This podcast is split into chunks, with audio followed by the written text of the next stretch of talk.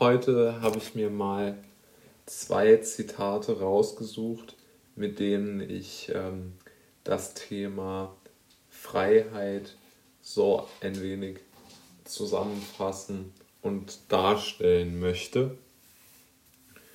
Und aus diesem Grund ähm, habe ich jetzt mal diese beiden Zitate rausgesucht und ähm, möchte damit äh, jetzt demnächst dann auch verdeutlichen, warum aus meiner Sicht gerade im, im politischen Bereich der, der Begriff Freiheit eine viel, viel zentralere Rolle einnehmen sollte, als er es aktuell tut. Das erste Zitat ist vom bekannten Autor George Orwell. Freiheit ist das Recht, anderen zu sagen, was sie nicht hören wollen. Und genau das beschreibt eigentlich sehr gut, welche Problematik wir in der Gesellschaft haben, wenn es in eine Richtung geht, dass gewisse Medien, gewisse Organe einfach über die Richtung des Diskurses bestimmen. Ja, ich gebe da mal ein Beispiel. Also wenn man sich jetzt die, die jungen Wähler bei der Bundestagswahl anschaut, haben die, also die 18- bis 25-Jährigen, haben zu 23 Prozent Grüne gewählt und äh, zu 23 Prozent FDP. Ja, also die FDP war bei den Jungen genauso stark wie die Grünen. Und genau ähm, das Gegenteil davon wurde ja im Fernsehen und in so den Massenmedien gezeigt. Also dort wurden alle jungen Menschen eigentlich mit den Grünen in Verbindung gebracht. Und es wurde ganz stark dafür geworben, dass alle jungen Menschen grün denken müssen. Also die Wahlwerbung lautete wie folgt: Geh als junger Mensch wählen, wählen, damit du sozusagen die Grünen wählen, wählen kannst und nicht deine Zukunft auf das Spiel setzt. Und es ist nur möglich, die Zukunft nicht auf das Spiel zu setzen, wenn man die Grünen wählt. Und genau dieses irrsinnige Denken hat sich in sehr vielen Redaktionsstuben extrem äh, verhaftet. Es ist natürlich sehr positiv zu sagen, dass sich die Jungen davon nicht beeindrucken ließen. Sehr positiv zugegeben. Aber die Freiheit zu haben, anderen zu sagen, was sie nicht hören wollen, nämlich auch im öffentlich-rechtlichen Fernsehen zum Beispiel, die war nicht gegeben. Das würde ich mal mit dem ersten Punkt in Verbindung bringen. Und das zweite Zitat, was ich mir herausgepickt habe, was nützt die Freiheit des Denkens, wenn sie nicht zur Freiheit des Handelns führt. Ganz tolles Zitat und spricht auch Bände über den Zustand, so ich würde sogar fast sagen, des Lebens, nicht nur der Demokratie und der Gesellschaft, sondern wirklich des Lebens. Weil was nutzt es, wenn ich ein unabhängig denkender Geist bin, aber trotzdem pausenlos zu verschiedenen Handlungen gezwungen werde. Ja? Dort fallen einem ja sehr viele Beispiele aktuell ein, aber sind natürlich auch offenliegende da. Also es mag natürlich sein, dass, also in der Demokratie sagt man ja immer, die Mehrheit entscheidet, was richtig ist. Also wenn jetzt zum Beispiel ich will jetzt nicht wieder mit der Impfthematik kommen, das haben wir jetzt schon oft genug gehabt, aber zum Beispiel letzten Sonntag ähm, äh, wurde ja in Berlin äh, so ein Bürgerbegehren gemacht, das äh, so, sozusagen zur Abstimmung gestellt hat, ob man jetzt für die ähm, Enteignung von Unternehmen ist, die mehr als, ich glaube, es waren 3000 Wohnungen oder halt einen sehr großen Wohnungsbestand haben, ja oder nein. Das war die Frage, also es wurde für die Enteignung, äh, also es wurde eine Volksab Bürgerbegehren durchgeführt, für oder gegen Enteignung zu stimmen. Und dort haben halt die Mehrheit der Berliner für die Enteignung gestimmt.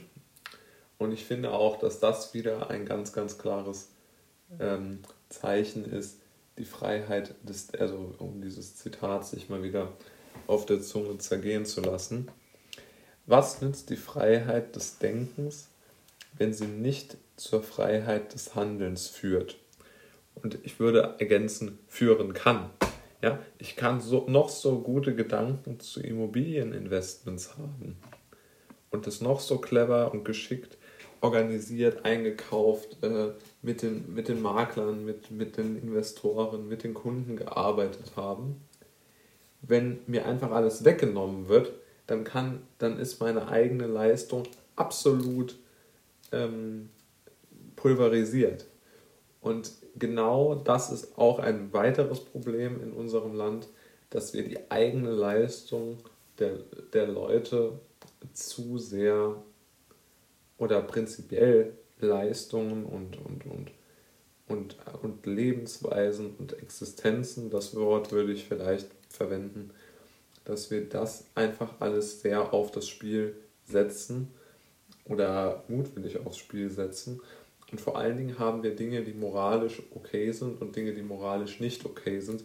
Und wir lassen es zu, dass Menschen wirklich in diesen Kategorien entscheiden und vor allen Dingen erstmal denken. Oder denken ist ja noch okay, aber entscheiden. Ja, so stellen wir uns vor.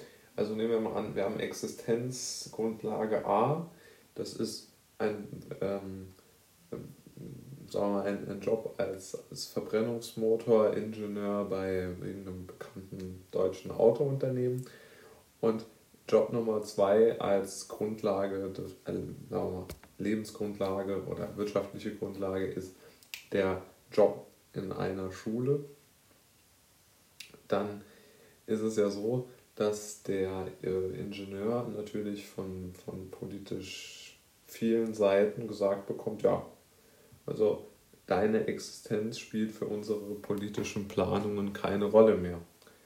Und auf äh, Plakat oder auf, auf Seite B die Grundschul- äh, oder die, die Lehrer, die, die bekommen dann gesagt, nein, eure Existenz ist völlig gesichert, ihr seid das Nonplusultra ganz, ganz toll.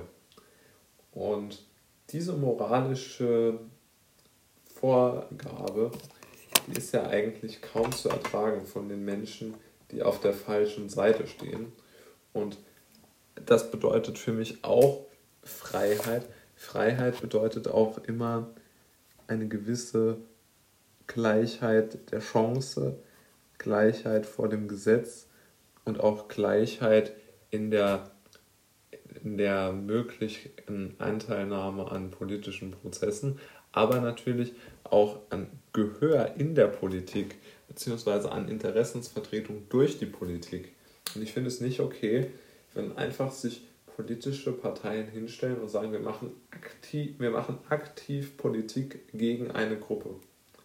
Das finde ich schrecklich.